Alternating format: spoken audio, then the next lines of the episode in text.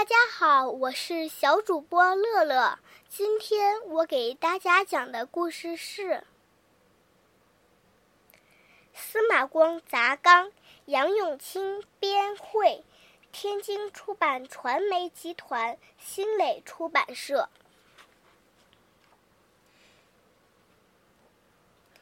宋朝的时候，有一个了不起的人物叫司马光。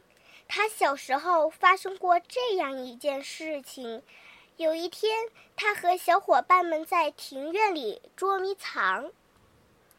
有一个小伙伴悄悄地爬上了假山，假山旁边正巧有个大水缸，里面装满了水。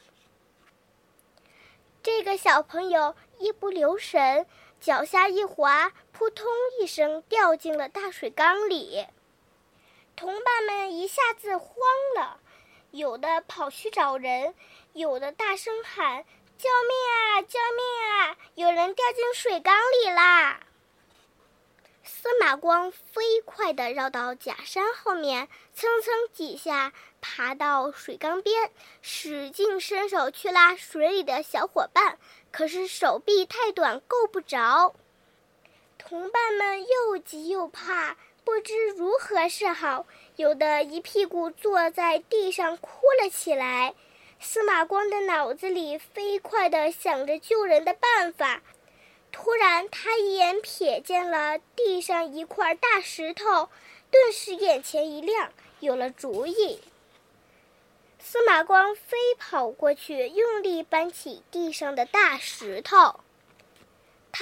这石头使劲朝水缸砸去，砰！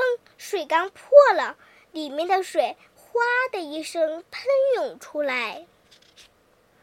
掉进水缸里的小伙伴得救了。这件事很快就传开了，听到的人都竖起大拇指，夸赞司马光遇到事情不慌乱，能够沉着冷静地想办法。